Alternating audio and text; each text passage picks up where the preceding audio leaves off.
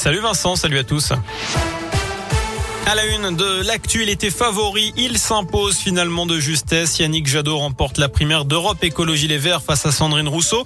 L'eurodéputé a obtenu 51% des voix au second tour. Il sera donc le candidat écologiste à la présidentielle 2022. Des séances de psy remboursées dès l'âge de 3 ans. C'est ce qu'annonce Emmanuel Macron. La sécurité sociale prendra en charge ces séances sur prescription médicale à hauteur de 40 euros pour la première séance et 30 euros pour les suivantes. Le président annonce aussi la création de 800 postes dans les centres médicaux psychologique pour réduire les délais d'attente. Les psychologues manifestaient partout en France aujourd'hui, notamment à Lyon où une délégation a été reçue en préfecture.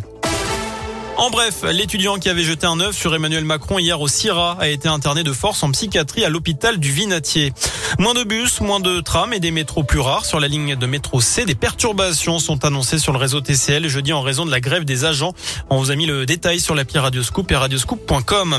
La métropole de Lyon donne son feu vert au projet d'aréna de l'Olympique lyonnais près de l'OL Stadium à Dessine, une salle de concert, de spectacle, de séminaires et de sport avec les matchs d'Euroleague de l'Asvel, euh, coût estimé 140 millions d'euros. En revanche, la métropole a voté contre l'élargissement de l'A46 Sud à deux fois trois voies. Ça ne ferait qu'attirer plus de trafic et donc autant, voire plus de bouchons selon les élus. Un hommage national sera rendu demain au caporal-chef Maxime Blasco aux Invalides, ce soldat de 34 ans décédé dans une opération anti-djihadiste au Mali. Il était rattaché au 7e bataillon de chasseurs alpins de Vars en Isère.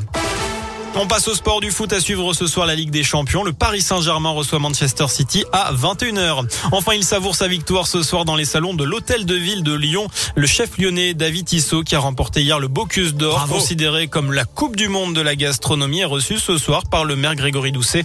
Un peu plus tôt, il a déposé son trophée au restaurant de Paul Bocuse qui l'a vu grandir et évoluer dans le métier. On le félicite effectivement. Exactement. Bravo, bravo et encore bravo. Merci beaucoup.